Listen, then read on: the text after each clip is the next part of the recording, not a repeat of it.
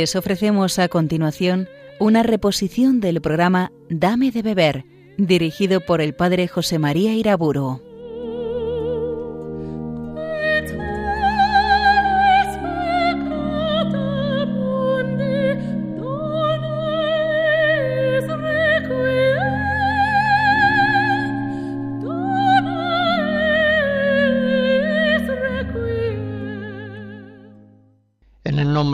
Padre, del Hijo y del Espíritu Santo.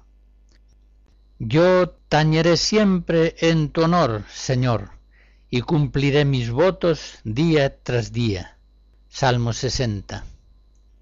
Inicio la exposición del tema precioso de los votos, los votos privados, también de los votos religiosos. El hombre puede, está en su naturaleza de persona libre, puede comprometerse con otros hombres y lo hace por medio de contratos, vínculos como el matrimonial, tratados internacionales. En estos compromisos podemos decir que un solo acto realizado con especial conciencia y fuerza de libertad condiciona toda una serie de actos sucesivos orientándolos a todos en una dirección constante. Por supuesto, el hombre también puede comprometerse con Dios por medio de votos o de otros vínculos sagrados semejantes, y de este modo se obliga a sí mismo consciente y libremente a la realización de ciertas obras o a seguir unas normas de vida. Todas las religiones han conocido la emisión de ciertos votos. Y también dentro de la gran alianza antigua entre Yahvé y el pueblo de Israel, los judíos piadosos establecían con frecuencia ciertos votos o pactos privados con Dios. Y por supuesto, el voto tiene que ser siempre sobre algo bueno, santo, grato a Dios. Por otra parte, como es evidente, los votos han de cumplirse al Señor con toda fidelidad. Una fidelidad que no solamente viene exigida por la justicia, sino ante todo y sobre todo es una fidelidad de amor al Señor. Haced votos al Señor y cumplidlos. Salmo 75. En los salmos, la alegría acompaña muchas veces el cumplimiento de los votos, que a veces se ha realizado solemnemente en el templo.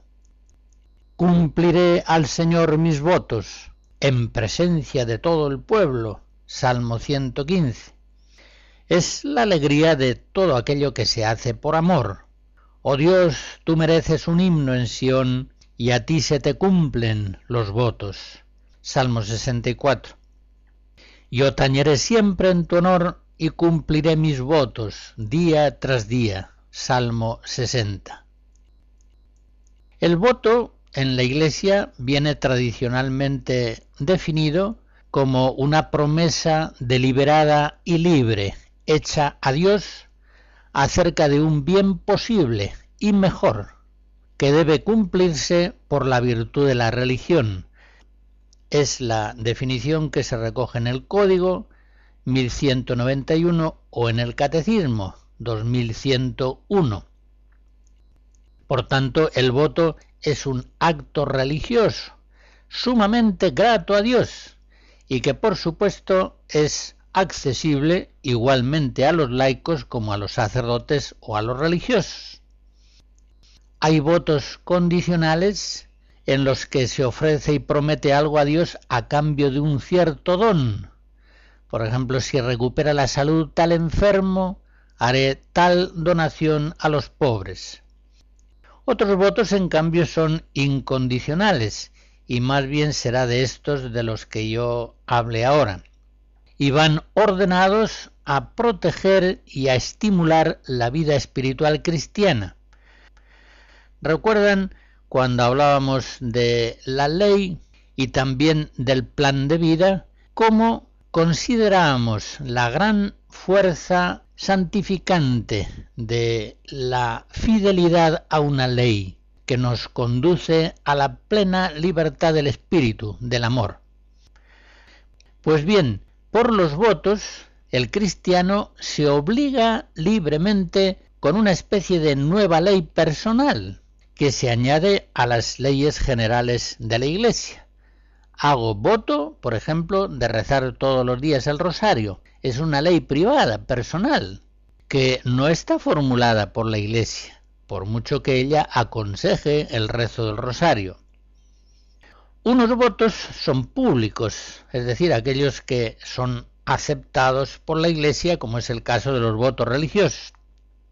Pero otros son votos privados, formulados individualmente en lo posible con el consejo de un director espiritual.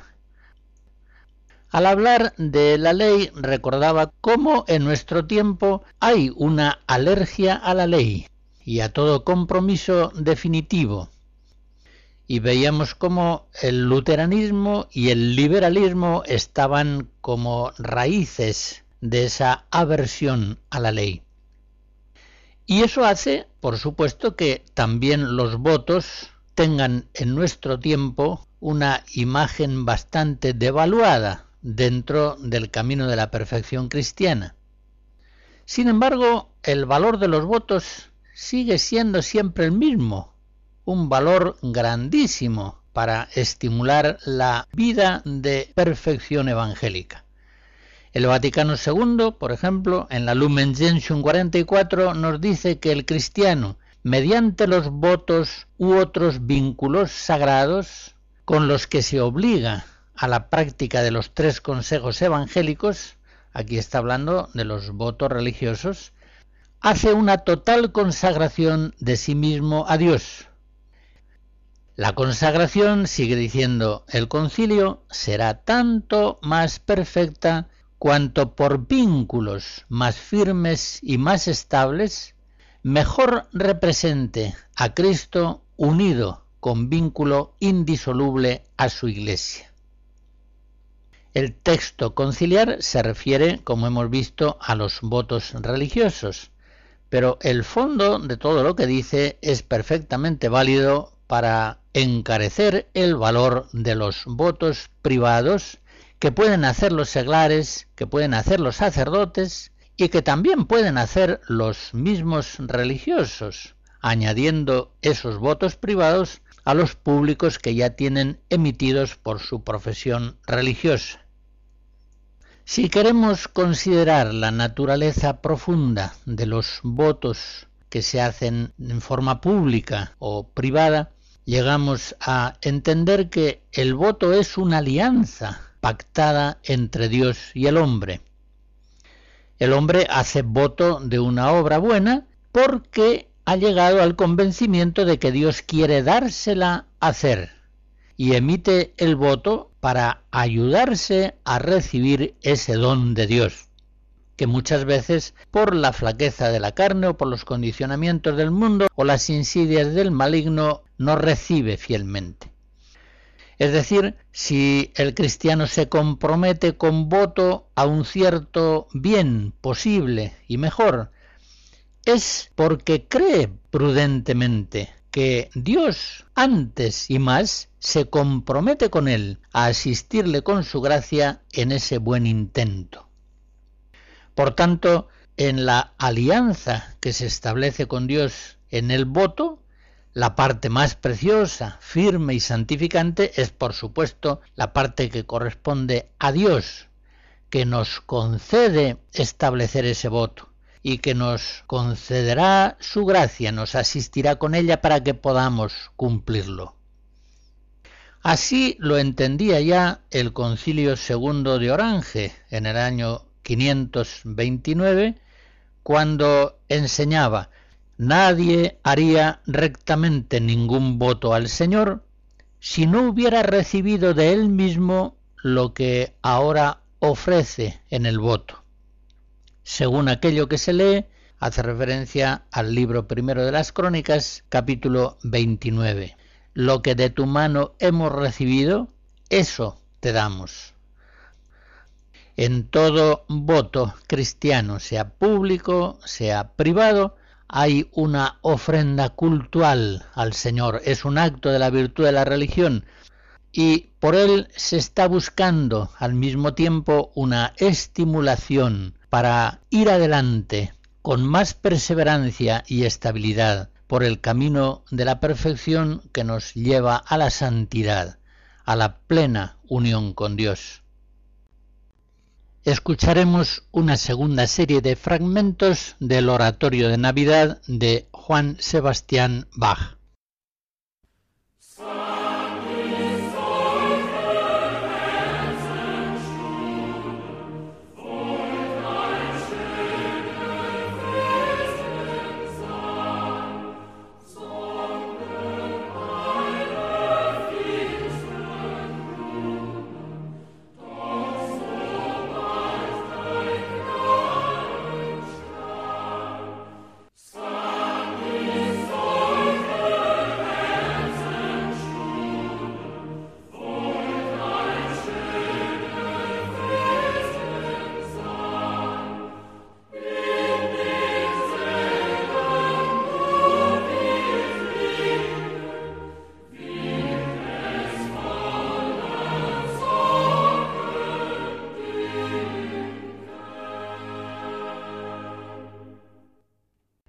Siguiendo la doctrina de la Biblia y de la tradición patrística, tal como concretamente fue formulada por Santo Tomás de Aquino en la Suma, secunda secunde 88 6, podemos apreciar en los votos tres valores fundamentales. En primer lugar, el voto es un acto de la virtud de la religión, por el cual el hombre da culto a Dios. Recordemos que la virtud de la religión es la más alta de las virtudes morales. En este sentido, la idea del voto y la de consagración se aproximan claramente porque ambas obran bajo el impulso de la misma virtud de la religión. Por eso el Catecismo de la Iglesia, en el número 2102, dice que el voto es un acto de devoción en el que el cristiano se consagra a Dios o le promete una obra buena. Por tanto, mediante el cumplimiento de sus votos, entrega a Dios lo que le ha prometido y consagrado. En segundo lugar, hace notar Santo Tomás, con toda la tradición, como digo, que el voto aumenta el mérito de la obra buena, ya que el hombre en la obra buena prometida con voto, no sólo ofrece a Dios la obra, sino la misma potencialidad optativa de hacerla o no. Y para explicar esta afirmación acude Santo Tomás a un ejemplo muy ilustrativo. Dice, más se entrega a un hombre al que se le da un árbol con sus frutos que si se le dan los frutos solamente. Si yo, por ejemplo, a un vecino le digo, voy a destinar todos los frutos que dé este árbol frutal para regalárselos a usted. Hago un acto de caridad indudable y valioso, pero en el momento en que quiera dejar de hacerlo, puedo cesarlo. Pero otra cosa distinta es que yo a mi vecino le digo, mire usted, este árbol que queda próximo a su finca, yo se lo regalo le regalo el árbol y todos los frutos que de él puedan proceder. Es un don mucho mayor, es un don sin vuelta. Pues bien, eso mismo es lo que hacemos cuando ofrendamos a Dios con voto ciertos bienes de nuestra vida.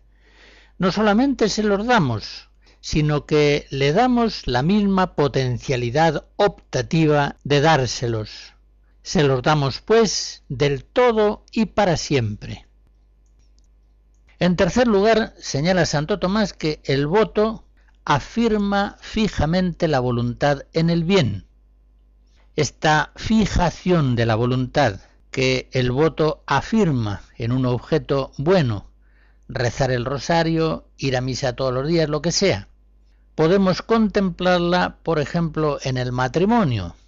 La alianza conyugal, por decirlo así, es un voto solemne y perpetuo por el que dos personas prometen amarse y permanecer unidas para siempre. En adelante ya cada uno de los cónyuges no tiene por qué andar preguntándose acerca de si se propone o no seguir amando a la otra persona. El voto, en este caso el sacramento del matrimonio, le asegura que este amor es posible, es diariamente posible, querido y posibilitado por la gracia de Dios. En este sentido, el voto viene a ser como la apertura de una fuente que ha de manar continuamente. Explico esta imagen. Es propio de la persona humana que, después de una reflexión suficiente, realice ciertos actos decisivos, que serán seguidos de otros semejantes en una dirección continua. Un contrato laboral, el vínculo conyugal y tantos otros son actos fuertes, profundos, intensos, meditados, que predeterminan todo un conjunto de actos subsiguientes, orientados siempre en una misma dirección. Podríamos decir que son actos fontales de otros actos semejantes. Y esto que introduce en las relaciones entre los hombres un factor valiosísimo de estabilidad previsible, esto que libera a la persona de la veleidad de la gana o de las continuas vicisitudes circunstanciales, esto que abre la posibilidad de obras grandes y duraderas, es introducido por el voto en las relaciones del cristiano con Dios. Evidentemente, y esto sin duda no lo entendía Lutero, por muy evidente que sea, perseverar día a día en el voto establecido, lejos de disminuir la libertad en la persona, la perfecciona en grado sumo. Un soltero ciertamente no es más libre que una persona casada, que consciente y libremente se ha unido a otra persona con un vínculo de amor definitivo y estable. Aquella obligación de algo bueno, libremente contraída, que se establece al formular cualquier voto, da lugar precisamente a los actos humanos más intensamente voluntarios, más libres y perfectos, aquellos que son fruto de una fidelidad perseverante. Explico un poquito más el sentido de acto fontal, fuente de otros actos propio del voto. Y lo explico con un ejemplo. Un cristiano, supónganse, tiene habitualmente el propósito de ayudar a los pobres, de dar limosna, pero deja que la realización de su propósito no se ajuste a una forma predeterminada y constante, sino que prefiere que sea eventual intermitente y cambiante. Bueno, pasa el tiempo y de hecho da poca limosna y pocas veces, menos de lo que en conciencia quisiera.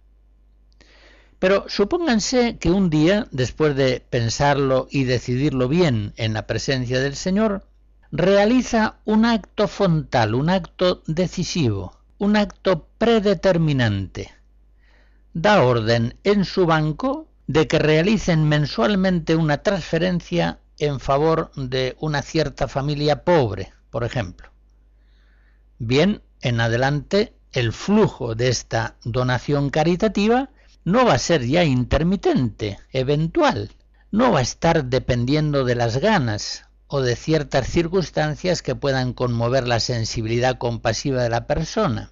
No, por medio de esta determinada determinación de dar una cierta cantidad mensual a una familia en una orden de transferencia que va a seguir funcionando hasta nueva orden en contrario, logra este cristiano que su voluntad, con facilidad y perseverancia, realice una obra buena, una obra de caridad hacia el prójimo que no realizaría con una constancia semejante si esta obra quedase simplemente al discernimiento y a la decisión de cada momento. Pensemos que para realizar una obra buena es preciso que el hombre piense, discierna, elija y finalmente realice. Y este proceso mental volitivo ejecutivo, que muchas veces ha de ser realizado con prisa y bajo múltiples presiones circunstanciales de la familia, del ambiente, viene a ser como un camino sumamente vulnerable a los engaños del diablo, que se cierne sobre el caminante como un salteador.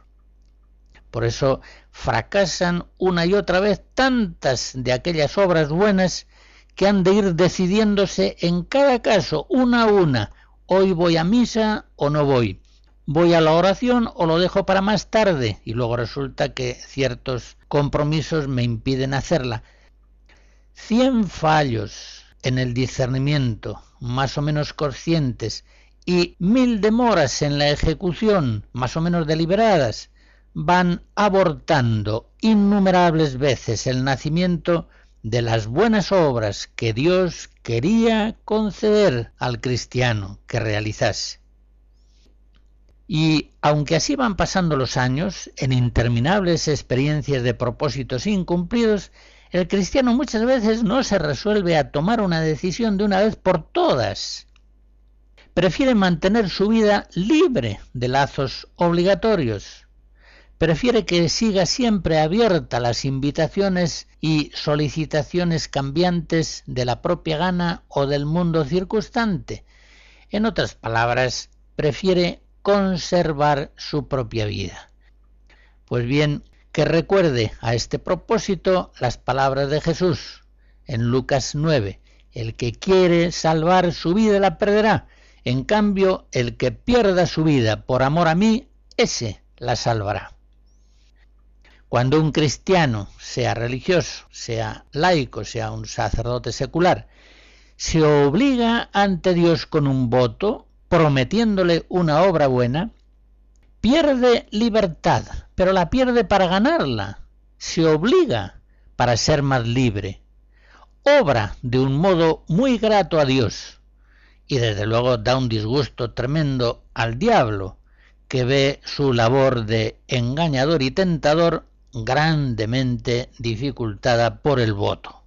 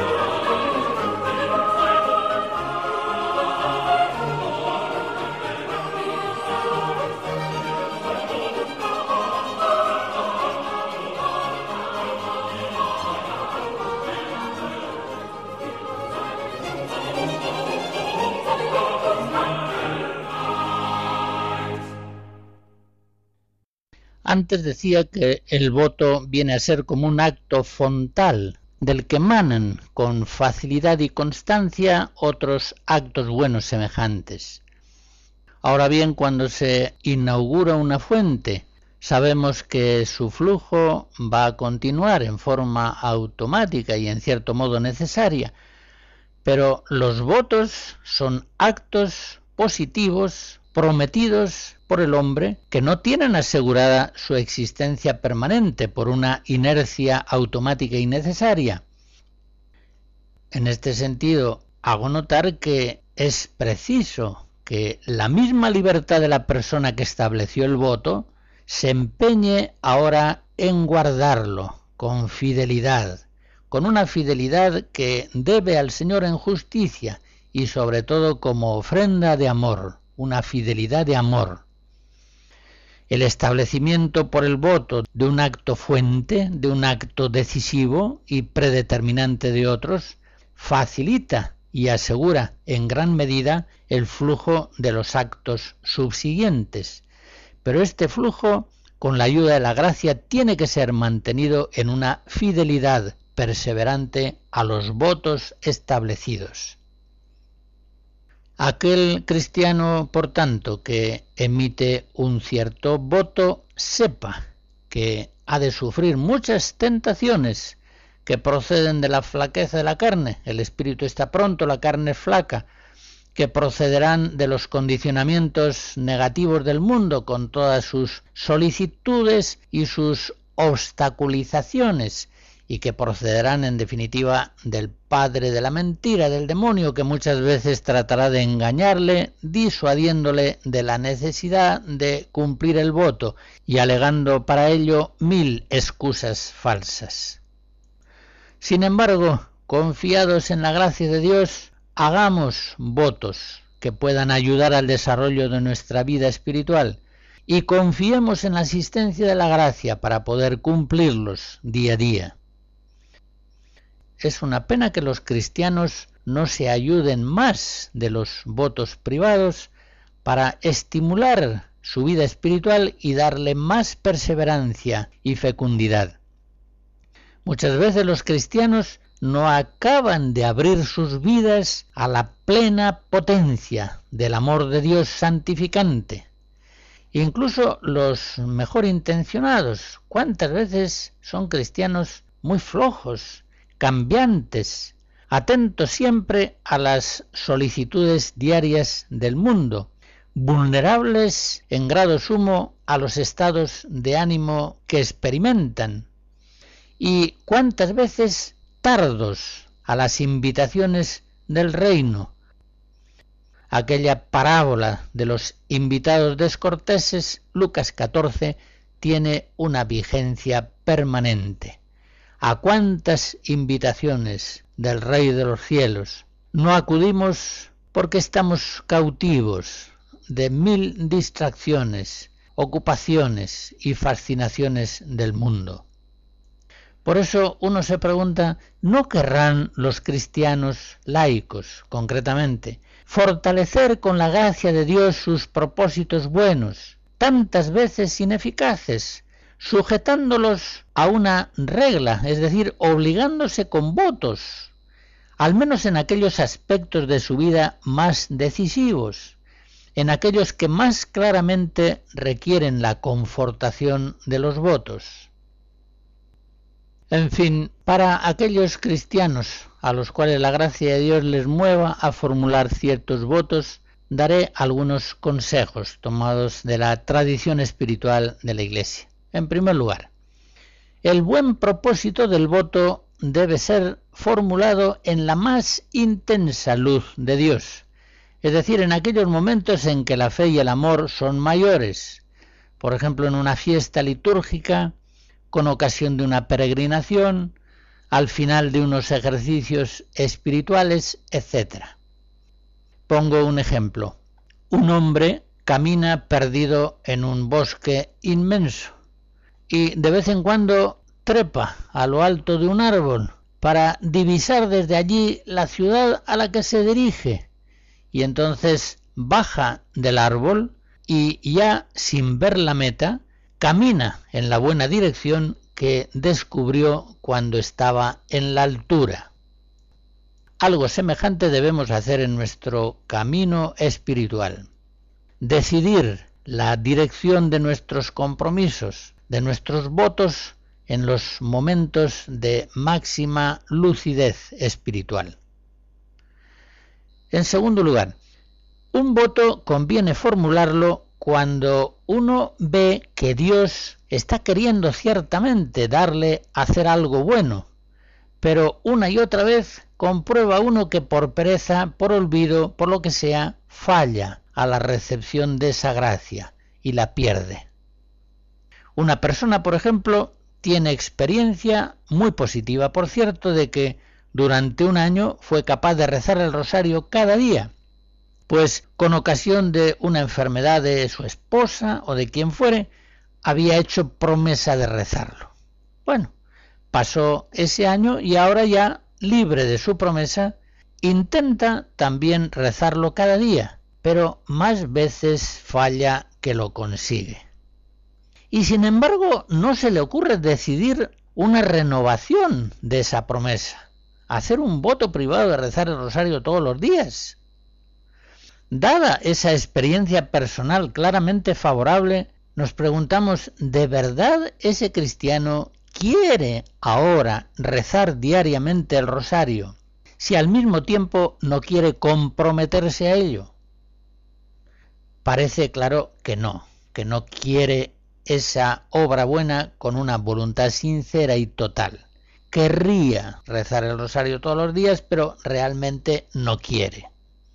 Si lo quisiera, se comprometería con Dios a ello. Y Dios le asistiría con su gracia para poder cumplir ese voto, esa promesa, con una fidelidad de gran fecundidad espiritual. Cualquier cristiano honrado tendrá que reconocer que, por ejemplo, la ley del precepto dominical le ayuda ciertamente a ir a misa todos los domingos. Es una ley de la Iglesia que estimula su libertad personal a una obra la más preciosa que podemos realizar en la vida humana, participar del memorial de la pasión y de la resurrección de Cristo.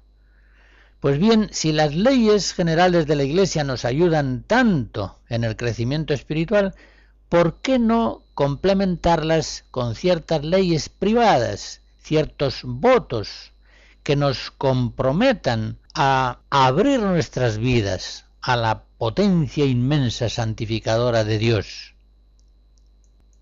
En tercer lugar, conviene en principio que los vínculos que establezcamos por los votos sean fuertes y eficaces. Recordamos aquel texto aludido antes del Vaticano II donde se nos decía que el compromiso que se adquiere con Dios será tanto más perfecto cuanto por vínculos más firmes y estables se haya establecido. Y en ese sentido, en principio, unos votos perpetuos son más valiosos que unos votos temporales. Pero en cuarto lugar señalo que conviene una cierta gradualidad prudente en la formulación del voto. Una persona, por ejemplo, se compromete durante un mes a rezar laudes y vísperas. Y después, cuando ve que puede con ello, y que le va bien, es decir, cuando comprueba que Dios le da la gracia de hacer esa buena obra, entonces promete hacerlo durante todo el año. O incluso puede obligarse con voto a rezar la liturgia de las horas de por vida. Está muy bien. Ha sido un proceso gradual de compromiso en un principio temporal que ha venido a hacerse perpetuo y definitivo. Por último, un quinto consejo. Conviene formular claramente las condiciones del voto y mejor si éste se formula por escrito. De este modo, cuando va pasando el tiempo, no hay lugar a olvidos o a dudas acerca de lo que fue prometido y consiguientemente se evitan escrúpulos de conciencia y también se evitan relajaciones e infidelidades al voto originariamente establecido. Por eso insisto en la conveniencia de que el voto sea formulado claramente y mejor por escrito. Y por supuesto, cuando se trata de algo de una cierta importancia, es muy conveniente contar con el permiso del director espiritual o con el consejo al menos de alguna persona fidedigna en estas materias. No olvidemos por otra parte que el voto puede cesar por sí mismo una vez que se ha cumplido. Por ejemplo, si había sido formulado para realizar una cierta obra o si la situación de la persona ha cambiado en forma decisiva. El voto también puede ser anulado, puede ser dispensado o conmutado, según los casos que la teología moral señala y explica con más detenimiento de lo que nosotros podemos hacerlo aquí. Nunca, de todos modos, los hijos de Dios han de permitir que el voto se transforme en una pesada cadena, sino que ha de ser siempre para los hijos de Dios un medio que les ayude a recibir la gracia de Dios y por tanto les ayude a liberarse de la flaqueza de la carne, de los condicionamientos negativos del mundo y de los engaños del demonio.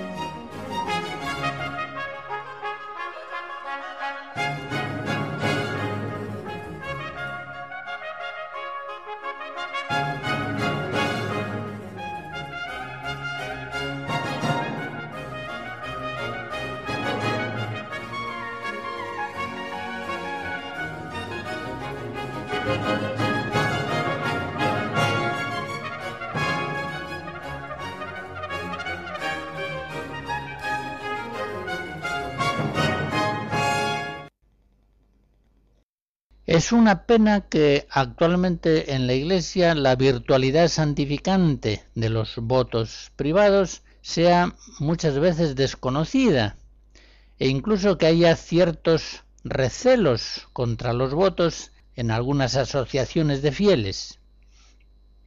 Rehuyen los votos y prefieren otras formas de vinculación con Dios, por supuesto que nada hay que objetar a esto e incluso hemos de ver en ello un desarrollo en la variedad de los caminos de la perfección cristiana.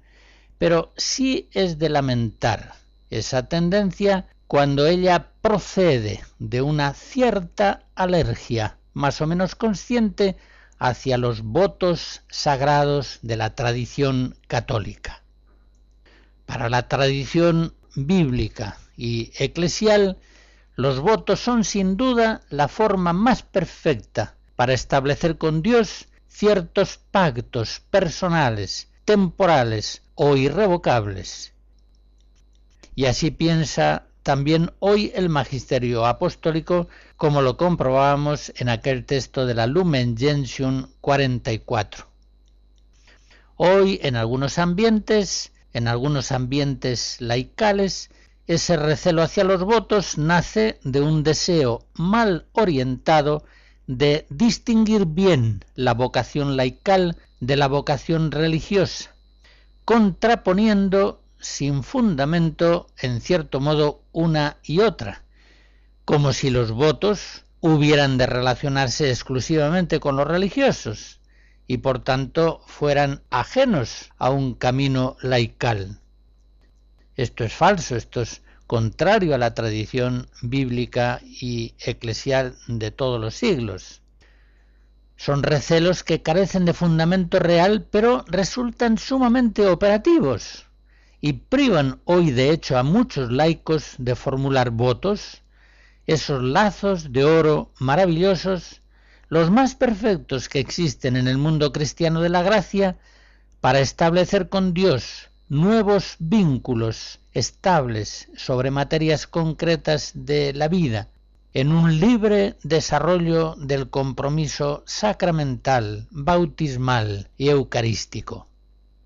Vengamos una vez más, ahora con ocasión de los votos, a considerar el ejemplo de los santos. El ejemplo de los santos es siempre, para la espiritualidad cristiana, la exégesis más viva y segura del Evangelio de Jesucristo. Y ciertamente en nuestro tema de los votos, el ejemplo de los santos da también para los laicos muy valiosas enseñanzas. Lo voy a recordar con algunos ejemplos.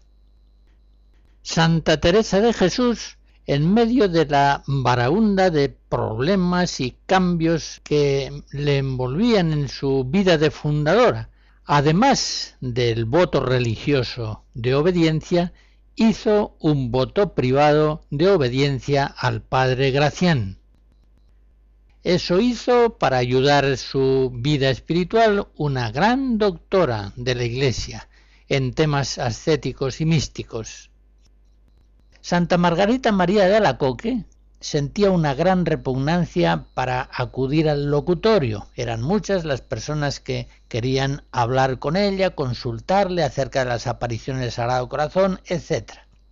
Y para vencer esa repugnancia y asegurar su fidelidad a la voluntad de Dios expresada por la superiora, formuló un voto privado para acudir al locutorio sin oponer la más mínima resistencia siempre que la superiora se lo pidiese. Y en una carta de 1690, comentando esta decisión suya, dice, un voto bien cumplido es un arma poderosa para defenderse contra el enemigo de nuestra salvación. Otro ejemplo, Santa María Micaela del Santísimo Sacramento cuando aún vivía como seglar en casa de su hermano, hizo voto de obedecer a su cuñada en todos los asuntos de la casa, sin que ésta lo supiera. Ella durante muchos años había gobernado la casa de su hermano, que tenía más de 15 sirvientes. Él se dedicaba a la actividad diplomática. Y cuando su hermano se casó, había dos señoras en la casa, la antigua Micaela y la nueva, la esposa de su hermano.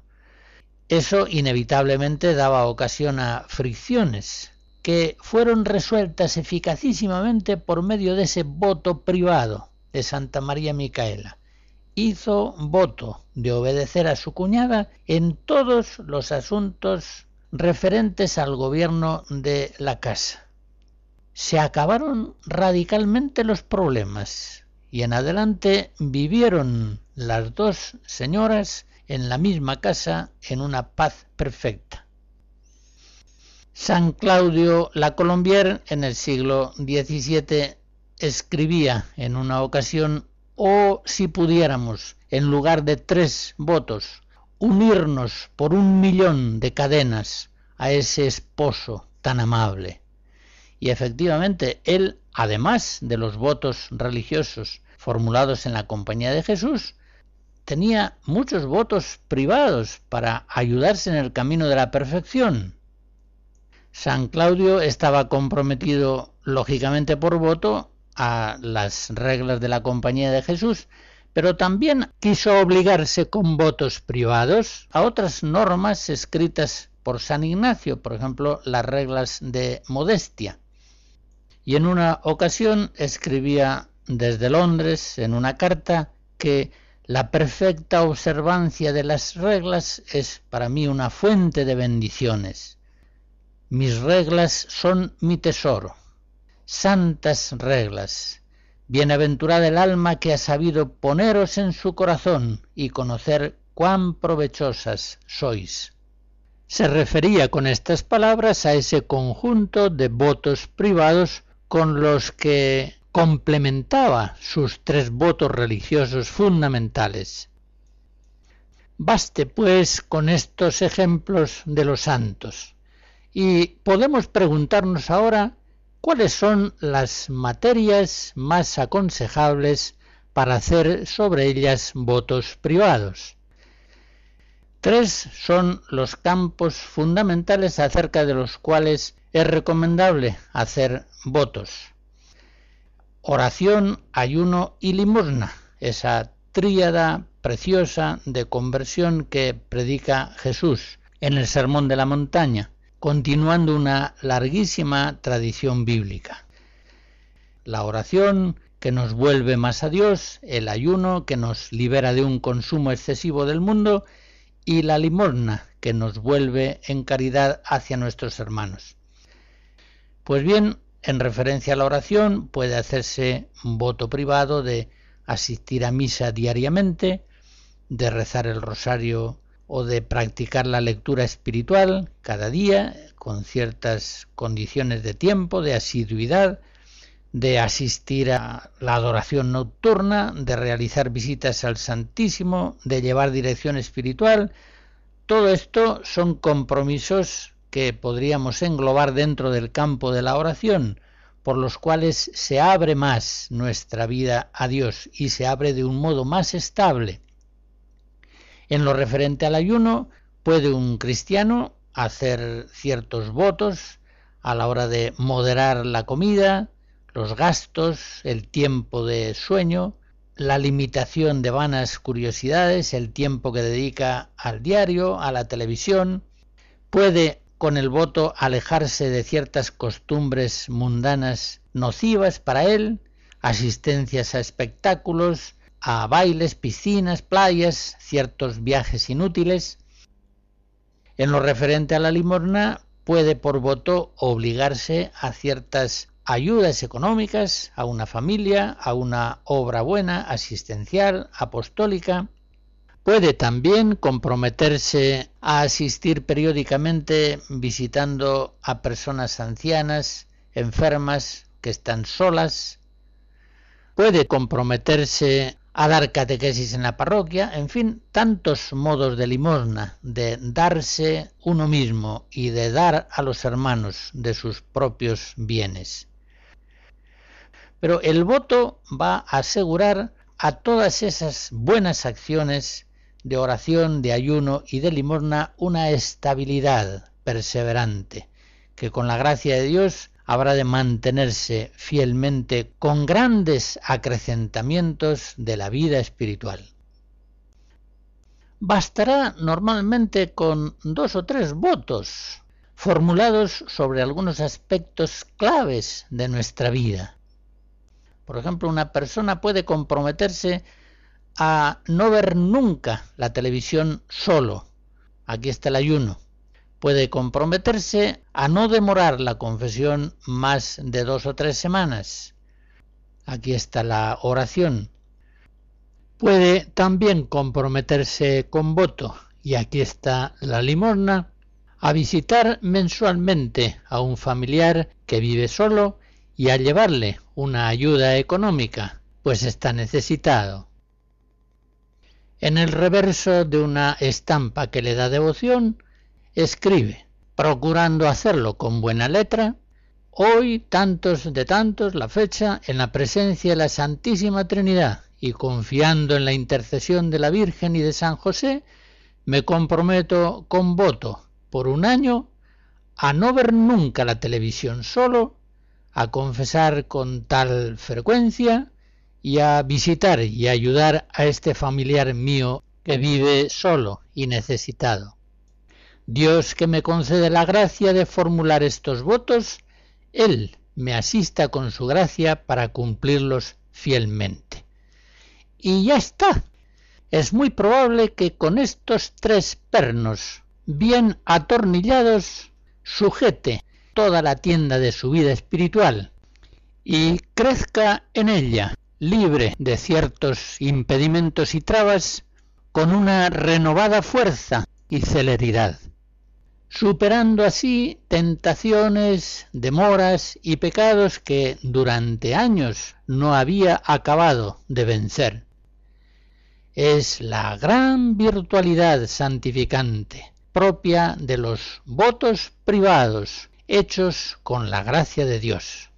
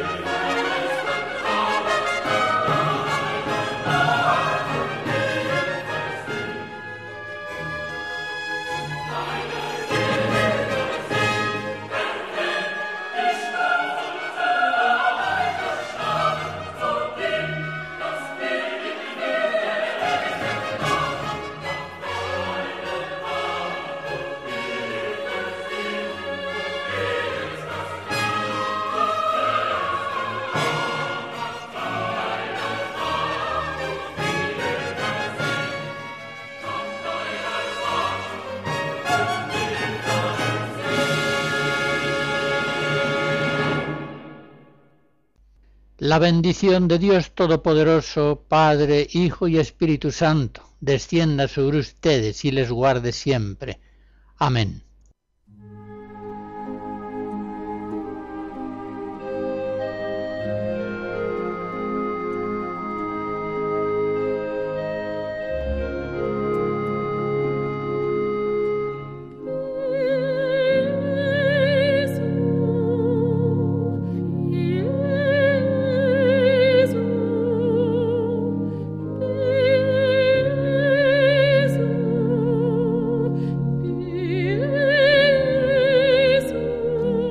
Han escuchado en Radio María una reposición del programa Dame de beber, dirigido por el padre José María Iraburo.